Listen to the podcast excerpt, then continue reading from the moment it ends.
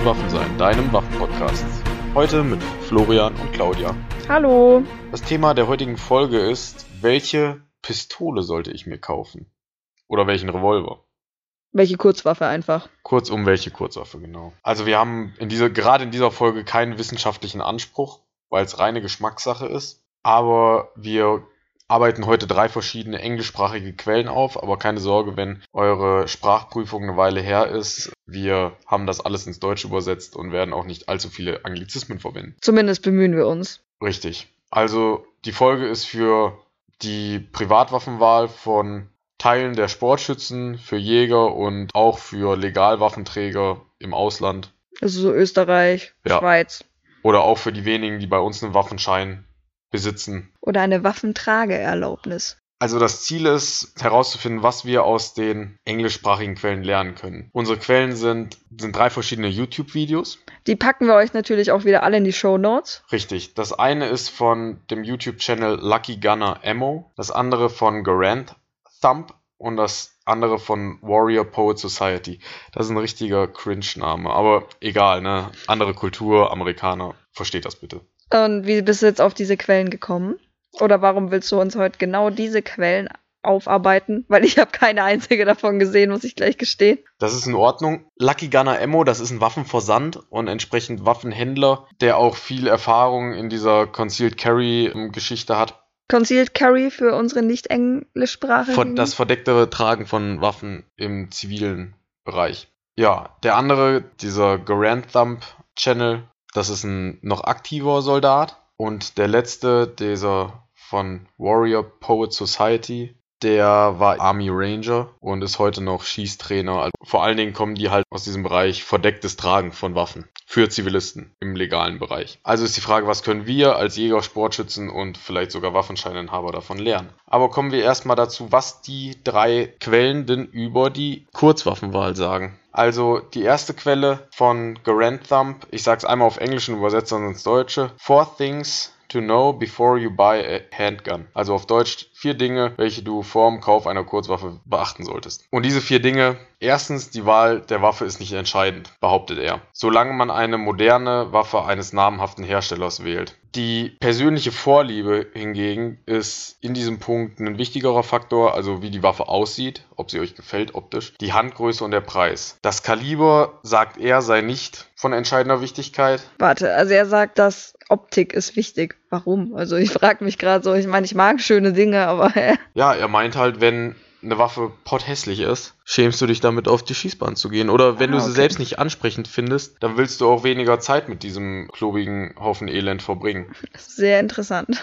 Das ist seine These. Und dass das Kaliber eben nicht von Wichtigkeit sei, solange ihr also 9 mm mal 19 oder 40 Smith Wesson oder 45 ACP, das sei nicht entscheidend in Bezug auf die Wirkung oder die Leistung, sondern der Schütze sei es. Zweitens sollte man die, den Preis für die Waffe und den Unterhalt beachten. heißt, äh, Unterhalt meint Munitionskosten. Auch Munition, er spricht jetzt auch noch von Gürtel, Holster, Waffenschrank und die Waffe selbst. Er hat als Beispiel genannt, wenn man nur 1500 als Budget. als Budget hat, dann sollte man sich nicht unbedingt eine 1500 Dollar Waffe kaufen, sondern lieber eine 500 Dollar Waffe und dann 1000 Dollar für Holster, Gürtel und Waffenschrank und Munition zurücklegen. Das kaufe ich jetzt nur in Teilen, weil ich finde, Munition sind eher so eine monatliche Ausgabe, aber Holster, Gürtel, Waffenschrank kaufe ich schon alles. Darf ich da kurz einhaken? Also Holster und Gürtel kaufe ich, aber das mit dem Waffenschrank, ich meine, es ist zum einen ja selbstverständlich, dass man einen Waffenschrank haben sollte und den nutzt man ja auch in der Regel für mehrere Waffen. Stimmt, aber das ist zum einen war dieses Video von Garand Thump eher so für den Erstwaffenkauf gemacht und das ist auch schon der dritte Punkt. Also wir sind jetzt direkt in den dritten Punkt reingestolpert, Sicherung der Waffe.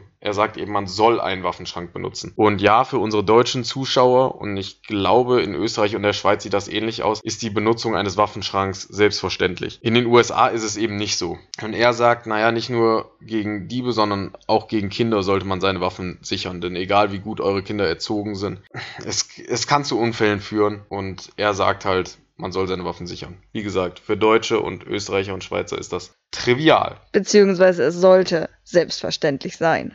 Ja, also in Deutschland muss man ja auch nachweisen, einen, Waffenschein, äh, einen Waffenschrank zu haben. Aber das Problem ist, man hört ja immer wieder in den Medien, dass es Menschen gibt, Nee, in den Medien hört man es gar nicht so. Aber ich habe schon mit so einem Kontrolleur vom Landratsamt gesprochen, von der Waffenbehörde, der mir das gesagt hat, dass viele einfach zu viele Waffen für ihren Waffenschrank haben und die dann daneben lagern oder an der Heizung gelehnt oder sonst wo. Also viertens ist trainiert und übt. Das ist eigentlich sein Appell nach jedem Video von diesem Grand Thumb, weil das den größten Einfluss auf das Ergebnis hat, egal in welchem Setting ihr seid, egal ob jagdlich, sportlich, defensiv, offensiv. Offensiv, nein, das wollen wir nicht, aber es hat immer den größten Einfluss auf das Ergebnis, was auch immer das Ergebnis sein soll. Die zweite Quelle, Lucky Gunner Ammo. Das Video heißt Choosing the Wrong Handgun oder frei übersetzt Auswählen der falschen Kurzwaffe. Zuerst kommt so ein Disclaimer, naja, die beste Waffe ist die, die man zur Verfügung hat. Ist eine Binsenweisheit, denke ich. Und die Wahl der Waffe kann entscheidend sein, ob ein Anfänger ein Schütze bleibt oder dieses Hobby oder diesen Aspekt des Selbstschutzes wieder beiseite legt. Und dann zählt er drei Fehler auf. Der erste, eine zu kleine Waffe für das verwendete Kaliber. Warum eine zu kleine Waffe? Also vor allem für Waffenscheininhaber ist ja eine kleine Waffe eher von Vorteil, wenn ich die verdeckt tragen möchte. Ja, das stimmt. Er spricht jetzt gezielt 40 Smith Wesson und 45 ACP in so einer subkompakten Waffe an. Das Problem ist, dass diese Waffen sehr viel Energie haben, sehr, also nicht sehr viel Energie, aber recht viel Energie haben, recht viel Rückstoß, aber der Rückstoß, der, es kommt eben drauf an, je schwerer die Waffe ist, desto leichter kommt euch der Rückstoß vor. Also man sagt umgangssprachlich gerne, das Gewicht schluckt Energie, aber Newton war mal ein Physiker, der hat viel darüber gesagt, wie das mit der Energie ist und ist klar, eine kleine Waffe, da drückt mehr gegen euch als bei einer großen, schweren Waffe. Aber der Punkt ist auch, dass rein mechanisch der Verschluss schnellt schneller nach hinten. Ihr nutzt auch weniger Energie und biomechanisch habt ihr auch oft weniger Finger an der Waffe. Also ihr könnt eine subkompakte Waffe, also eine richtige Taschenpistole, schlechter greifen. Hast du da ein Beispiel für so eine kleine Waffe? Ja, die Glock 36 zum Beispiel, das ist so eine subkompakte Waffe, die hat sogar nur ein einreihiges Magazin, um sie noch schmaler zu halten. Und Kaliber 45 ACP, also da ist der Rückstoß schon stärker als bei einer 9 mm. Und das eben bei so einer sehr kleinen, sehr leichten Waffe ist halt nichts für Anfänger. Und ein Anfänger kann sich dann eben so einen Mucken antrainieren, weil er einfach Angst vorm Rückstoß hat, der halt sehr stark wirkt. Und wenn man halt nicht richtig greifen kann, das ist nichts für Anfänger, solche Waffen. Kann das dann einem, also wie im Film, auch mal ins Gesicht fliegen? Mm, also wenn man jetzt eine Desert Eagle hat, deren Kaliber auch sehr stark ist, aber die Größe auch deutlich größer, aber immer noch eine Pistole. Bei manchen Waffen kann es ins Gesicht fliegen. Bei einer Glock 36 Weiß ich nicht. Glaube ich nicht. Ich glaube, es fällt einem einfach, weil man es schlecht greifen kann, eher aus der Hand, als dass es ins Gesicht fliegt. Aber wenn ihr Quellen habt, schickt uns gerne lustige Videos, wie sich Leute mit einer Glock 36 ins Gesicht hauen. Das war auch eine echt dumme Frage, tut mir leid. der Fehler 2 laut Lucky Gunner Ammo ist die Handgröße zu ignorieren. Also es werden zwei Tipps gegeben in diesem Bezug, nämlich der Abzug solltet ihr solltet den Abzug berühren können mit dem Zeigefinger ohne dass der Zeigefinger das Griffstück berührt. Das, ist, das dient der Absicht, dass man eben direkt nach hinten zieht und nicht unnötig Energie verschwendet. Und euer Gelenk hat eben eine gewisse Effizienzspitze bei einem gewissen Winkel. Ist jetzt biomechanisch ein bisschen schwer zu erklären, aber deshalb wurde diese Faustformel genannt oder dieser Tipp. Man sollte den Abzug berühren können, ohne dass das erste Zeigefingerglied den Rahmen berührt. Der zweite Tipp ist, die, dass die manuelle Sicherung, falls eine vorhanden ist, beispielsweise bei einer 1911er, die sind ganz klassisch dafür, dass sie eben eine manuelle Sicherung haben, sollten in Daumenreichweite sein. Das ist auch irgendwie trivial. Sollte es sein, ja. Weil man möchte nicht umgreifen, wenn man die Hosen voll hat, warum auch immer. Die kommen eben aus dem verdeckten Tragen von Schusswaffen im sportlichen Bereich, naja, wenn ihr jetzt im DSB seid, im Deutschen Schützenbund und ihr schießt 25 Meter Präzision, da müsst ihr nicht unter Stress an, der Ab an Abzug kommen. Aber gut, der Fehler 3 laut Lucky Gunner Ammo ist, allein den Preis entscheiden zu lassen. Also du meinst, der Preis entscheidet, wir kaufen uns jetzt alle eine Six Sauer für 3000 Euro? Salopp gesagt ist das, wäre das jetzt die einfachste Schlussfolgerung, aber das meint der Autor gar nicht der Chris Baker, wie er heißt. Er meint, wir sollen uns eine billige Waffe für 50 Euro kaufen.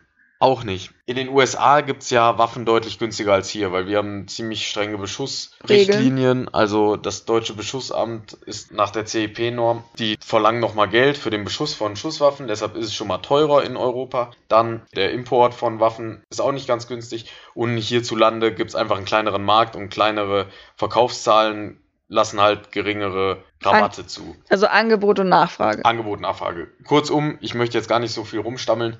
In den USA sind Waffen billiger als hier. Deshalb er nennt als Beispiel, dass man sich eher eine 400 bis 500 Dollar Waffe kaufen soll, statt einer 300 Dollar Waffe. Also eine 300 Dollar Waffe ist bei ihm das Negativbeispiel und eine 400 bis 500 Dollar Waffe schon das Positivbeispiel. Also wir sind da schon in der Glock Range. Und Glock wird ja gerade bei traditionellen Schützen, Sportschützen eher als Billigwaffe verschrien hierzulande oder als äh, Joghurtbecher oder als was weiß ich. Er führt das eben als Positivbeispiel an. Wie gesagt, muss man wieder gucken, wenn man natürlich die maximale Präzision rausholen will und selbst schon an der Präzision, am Präzisionsmaximum einer Glock kratzt. Ja gut, da muss man irgendwann eine teurere Waffe wählen, aber er kommt eben nicht aus dem Sportschützenbereich. Dann die dritte Quelle, das ist Warrior Poet Society und er, das Video lautet, das Video heißt Stop Buying Different Guns. Also hör auf, unterschiedliche Waffen zu kaufen. Da wird differenziert zwischen Sammlern und Schützen. Schützen welcher Art auch immer. Und die Ansprüche, die er stellt, sind Zuverlässigkeit, nachgewiesene Erfolge und gute Zubehörversorgung. Nachgewiesene Erfolge bedeutet? Er hat es Proven Track Record genannt. Also er meint mit nachgewiesenen Erfolge nicht unbedingt den Meister im olympischen Schießen, sondern nachgewiesene Erfolge sowas wie gewonnene Ausschreibungen, Militärausschreibungen. Ah, okay. Konflikte, in denen diese Waffen gedient haben. Und als gute Zubehörversorgung meinte er sowas wie Waffenlichter, in Deutschland illegal, nicht kaufen. Und Holster. Und Holster mit Lichtkombination, sowas. Und er gibt halt die Empfehlung ganz klar raus, Glock. Auch weil er Interoperabilität wichtig findet zwischen den Waffen eines Herstellers. Also er sagt, er möchte ein Magazin in der gleichen, in verschiedenen Waffen des Herstellers verwenden können. Beispielsweise in der Glock 17, Glock 19 und Glock 26 kannst du die Magazine von den großen Waffen auch in den kleinen verwenden. Aber wenn ich mir jetzt überlege, ich meine, wir haben ja schon eine komplette Folge über Glock gemacht. Also hier an die Hörer, die es noch nicht kennen. Folge Nummer 2 war das, glaube ich. Mir kommt das jetzt tatsächlich von dieser Quelle so ein bisschen vor, als hätte er eine kleine Vorliebe für Glocks. So, wenn ja. ich jemandem eine Waffe empfehle und ich empfehle nur Glocks, wie reliabel ist das dann? Gut, er empfiehlt auch Smith Wessons, die MNP und die CZP10 Serie. Gut, das sind alles Striker-Fire-Waffen. Also er ist ein ganz klarer Striker-Fire-Fan. Wer nicht weiß, was eine Striker-Fire ist, kann gerne sich nochmal die Folge Let's Talk About Locks reinziehen. Kurzum, es sind Waffen ohne Hahn. Und da empfiehlt er schon, er sagt, dass auch andere Waffen anderer Hersteller gut sind, aber er ist eben für Glock zu haben und hat besitzt fast nur Glocks. Was ja jetzt auch nicht schlimm ist, wenn jemand da eine Vorliebe hat. So. Richtig, richtig. Und er sagt eben, dass der Vorteil darin liegt, dass man immer den gleichen Griffwinkel, immer das gleiche Abzugsgewicht, immer die gleiche Visierung und das gleiche Trainingszubehör nutzen kann. Das kaufe ich auch irgendwo. Das hat schon Hand und Fuß. Ne? Es hat Hand und Fuß. Ich meine, wir machen ja gerade im Prinzip nichts anderes so. Richtig. Wir erzählen euch unsere Meinung. Wir sind nicht der heilige Gral der Waffenweisheit. Aber ich meine, irgendwas sollen doch unsere Hörer auch mitnehmen aus dem, was wir erzählen. Und irgendwas können doch bestimmt auch Sportschützen, Jäger und Waffenscheininhaber aus diesen drei Quellen lernen, oder? Stimmt. Also ich denke, Waffenscheininhaber können fast alles lernen, weil diese drei Quellen haben sich speziell für ihr Setting ausgerichtet, für ihren Bereich ausgerichtet. Weil dieses Concealed Carry in den USA, dieses verdeckte Tragen, ist nichts anderes als das, was legale Waffenscheininhaber, sprich manche Staatsanwälte, manche Richter, manche Politiker, die dürfen zum Teil, wenn sie bedroht werden, eben Waffen verdeckt führen. Und das ist ja nichts anderes als in den USA. Und die haben auch nicht andere Wünsche als die in den USA. Die in den USA dürfen das aber so gut wie jeder, oder? Also abhängig vom Staat. Ich bin da leider nicht tief genug drin, um jetzt fundiert fragen zu können. Ja, also es gibt Staaten, da brauchst du überhaupt keine Lizenz. In anderen brauchst du einen Waffenschein, der relativ leicht zu erwerben ist. Und in anderen Staaten wie New York State oder ich glaube auch Washington DC ist es sehr, sehr, sehr, sehr schwer, eine Waffentrageerlaubnis, also Waffenschein zu bekommen. Aber in den Großteil der US-Bundesstaaten ist das verdeckte Führen von Waffen sehr leicht erlaubt zu bekommen. Was können deutsche Sportschützen aus unserer kleinen Abhandlung lernen? Das ist eben abhängig von der eigenen Ambition. Denn die dritte Quelle, dass man eben immer die gleiche Waffe schießen sollte, können Sportschützen fast komplett ignorieren. Vor allen Dingen, wenn man Ambitionen in mehreren Disziplinen hat. Jeder, der mal versucht hat, mit einer Glock 19 auf einer Luftpistolen-Schießbahn zu schießen, weiß, was ich meine. Es wird nicht funktionieren. Also macht's nicht. Deshalb, wenn man verschiedene Disziplinen schießen will und in verschiedenen erfolgreich werden möchte, muss man natürlich diese dritte Quelle jetzt komplett ignorieren. Aber da kommt es dann auch nicht auf Interoperabilität an oder auf Ausschreibungen, die diese Kurzwaffe erreicht hat, weil eine Kleinkaliberpistole hat nie eine Ausschreibung für eine Standardpistole einer Armee, außer vielleicht irgendwelche ja, der Mossad oder irgendwelche kleinen Einheiten, aber Armeen nehmen keine Kleinkaliberpistolen oder eine freie Pistole oder eine Luftpistole.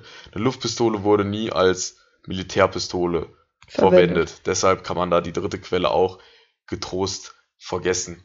Aber die Kosten abhängig von Disziplin und Trainingsumfang zu gestalten, wie es die anderen beiden Quellen genannt haben, halte ich für gar nicht so unzweckmäßig. Weil viele haben eben nicht ungezähltes Geld und dann sollte man sich eben gerade in Bezug auf die Disziplin einen Kopf machen, weil klar, eine Waffe zahlt ihr nur einmal und da könnt ihr dann auch gerade nach deutschem Waffengesetz muss ja ein Sportschütze ohnehin ein Jahr im Verein angemeldet sein und in einem Jahr, klar, es gibt auch Ausnahmefälle, aber die meisten Menschen können in einem Jahr schon 500 bis 1000 Euro zusammensparen und gerade wenn es am Herzen liegt und sich dann eine Waffe, eine einigermaßen gute Waffe kaufen. Aber diese laufenden Kosten sind dann eben der Punkt. Also wenn ich viel trainieren will, dann sollte ich mich vielleicht eher in den Kleinkaliberbereich begeben, bei einem knappen Budget. Und wenn ich im Großkaliberbereich mitspielen will, sollte ich mir vielleicht eine 9 mm kaufen, einfach weil die Munition günstiger ist. Also, und dieser Ausrüstungsaspekt sollte man eben auch nicht außer Acht lassen. Aber googelt, wie viel die Munition kostet für die Waffe, die ihr schießen wollt, ungefähr und googelt, wie viel das Zubehör kostet, bevor ihr euch da in finanzielle Schwierigkeiten begebt oder viel zu selten trainiert mit der Waffe. Und die Nummer mit den subkompakten Pistolen ist für die meisten Sportschützen in Deutschland ohnehin nicht von Bedeutung. Es gibt wenige Disziplinen für subkompakte Pistolen. Also, Aber sie gibt es. Ja, also eine Walter PPK kann man zum Beispiel im BDS in irgendeiner Disziplin schießen. Aber jetzt so eine Smith Wesson 380 Bodyguard so eine Taschenpistole in 9 mm kurz habe ich jetzt noch nicht gesehen und das sind jetzt auch nicht die populärsten Pistolendisziplinen. Deshalb kommen die meisten gut damit zurecht, auf subkompakte Pistolen zu verzichten, also auf diese typischen Taschenpistolen. Und ja, gut, was können Jäger aus diesen drei Quellen lernen? Das ist ein bisschen schwieriger, weil der Jäger hat wieder viel zu entscheiden. Zum einen, wie trägt er seine Pistole? Verdeckt oder offen? Weil viele sind ja auch so drauf und wollen nicht aussehen wie John Rambo, wenn sie in den Wald gehen.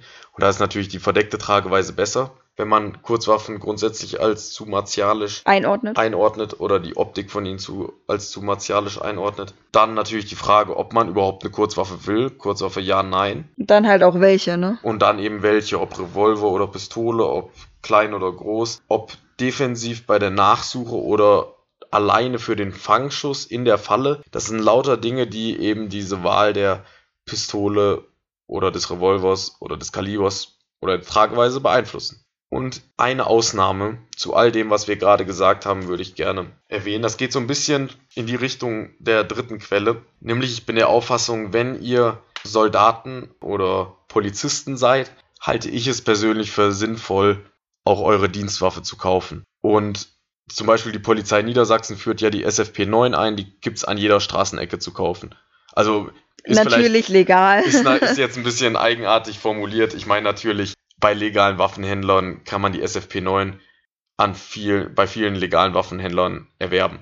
Wenn ihr Soldat seid, eben auch eine P8 ist ein bisschen schwieriger ranzukommen, aber möglich. Oder eine USP zur Not von Heckler und Koch. Und am leichtesten haben es natürlich die Polizisten in Sachsen-Anhalt. Ich habe gehört, dass da selbst noch Makarovs im Umlauf sind. Gut, die kriegt er hinterhergeschmissen, aber die werden ja auch nicht mehr neu ausgegeben. Aber die modernen Dienstpistolen, Sig Sauer P226, SFP9, P30, Walter P99Q der Polizei Bremen, die Walter PPQ, das sind alles Waffen, die man erwerben kann. Und wenn ihr Sportschütze seid und also wenn ihr neben eurem Beruf als Polizist oder Soldat Sportschütze seid, halte ich es für zweckmäßig, mich auch mit der Waffe zu beüben, die ich dienstlich führe, weil es kommt eben auf den Schützen an und nicht primär auf die Waffe. Aber zeitgleich hilft dieses Üben mit der eigenen Dienstwaffe oder mit der baugleichen Waffe eben enorm beim Verbessern der eigenen Schießleistung. Ich hatte mal das Problem, ich hatte als erste Waffe eine CZ75, hatte ein Schießen, ein dienstliches Schießen und irgendjemand hat rum erzählt, dass ich eben viel privat schieße. Ja, blöd, jetzt kommt erstmal Druck auf dich und zum anderen stehst du dann da mit einer Waffe, die ein anderes Abzugsgewicht hat und da beginnst schon. Dann schieße ich und der erste Schuss bam daneben. Super ärgerlich. Ich habe dann immer noch Gold geschossen, aber da war schon Druck, oh, ordentlich Druck auf mir gelegen, es nicht zu verkacken. Und da dachte ich mir, okay, CZ75 gute Waffe, aber lieber immer das gleiche. Um eben immer den gleichen Abzug, immer die gleiche Visierung, immer den gleichen Griffwinkel zu haben. Da hilft's nichts, wenn ihr im polizeilichen Setting auf einmal der Bösewicht vor euch steht und ihr erzählt ihm, wie toll ihr mit eurer Shadow 2 rasiert. Interessiert ihn nicht. Dann sind wir, glaube ich, fast schon am Ende. Jo. Dann noch eine lustige Anekdote. Als wir vor dem Waffenamt standen in einer kleinen Gruppe und ein äh, der Mann der Waffenbehörde vorbeikam und äh, Waffen und Feuerwehr hat er, glaube ich, gemacht, ne? Ja. Und auf jeden Fall war klar erkennbar, als wir da so rumlungerten, dass ja, wir wie Jäger waren. Und dann hat uns der gute Mann ein Gespräch aufs Auge gedrückt. Es ging schon los mit, äh, was für Leute denn heutzutage alle einen Jagdschein wollen. Oder ihren Jagdschein verlängern wollen. Und dann meinte er, er hat schon extra sein Büro in den vierten Stock gelegt, damit äh, die ganzen alten Männer, die kaum noch gerade auslaufen können, weil sie so alt sind und sich gegenseitig die Treppe hochschleppen, den möglichst längsten und weiten Weg zur, zu seinem Büro haben. Genau. Und vor allen Dingen den anstrengendsten Weg, weil den vierten Stock als älterer Herr ist schon nicht ohne. Und dann wurde es aber noch lustiger, beziehungsweise noch seltsamer, weil es ging um äh, Waffenkontrollen, wo wir halt auch wieder bei dem Thema wären, dass es eigentlich selbstverständlich sein sollte, einen Waffenschrank zu haben. Aber der gute Mann hat uns was erzählt, Florian? Also zum einen, dass es eine ganze Menge Menschen gibt, die einen Waffenschrank von einem Kumpel fotografieren und dann ihre Waffen im Kleiderschrank lagern. Oder Leute, die, bei denen der Waffenschrank voll ist und sie lagern die Waffen, die dann zu viel sind, halt daneben. Und das, das glaube ich, das glaubte ich ihm noch alles. Aber dann hat er auch so ein paar Anekdoten erzählt. Ja, er geht ja mit dem SEK mit und er hat schon Feldhaubitzen aus Wohnungen und aus Garagen rausgeholt. Flakstellungen, ne? Ne, Flakgeschütze. Flakgeschütze. Und da dachte ich mir so, ja, du gehst mit dem SEK mit, bestimmt, ja. Also das SEK war vielleicht vor drei Stunden da, als du da reingegangen bist, aber okay, ja. Und Anhänger, LKW-Anhänger voll mit Waffen. Ja. Aus einem Haus. Ja, das, ich glaube auch nicht, dass LKW-Ladungen voller Flakgeschütze, vor allen Dingen, ich glaube nicht, dass Flakgeschütze auf einer legalen WBK stehen. Das wird schwieriger. Ja, also keine Ahnung, falls eure Waffenbehörde so liberal unterwegs ist, sagt Bescheid. Dann ziehen wir dorthin. Ein Spaß. genau, also dann hat er, hat er noch ein bisschen aufgedreht und äh, er hat sich schon sehr wohl gefühlt in seiner Rolle als drakonischer Waffenkontrolleur. Aber ich finde seine Position ja auch in Ordnung zu sagen, naja, Waffen sollen sicher aufbewahrt werden. Und äh, Jagdscheine sollten Leute haben, die noch sehen können, so. Das stimmt auch, aber es war. Ich fand, ich fand ihn auch relativ unsympathisch. Ja, aber nicht unsere Waffenbehörde, nicht unser Problem, sage ich ja immer. Genau, nicht mein Zirkus, nicht meine Affen. Dann wären wir jetzt endgültig am Ende. Folgt uns auf Instagram, waffensein.podcast. Ja, unsere E-Mail-Adresse müssen wir eh nicht mehr sagen, weil das schreiben uns alle auf Instagram an. Und ja, Feedback, rotzige Kommentare. Wir freuen uns auf alles. Macht's gut. Tschüss.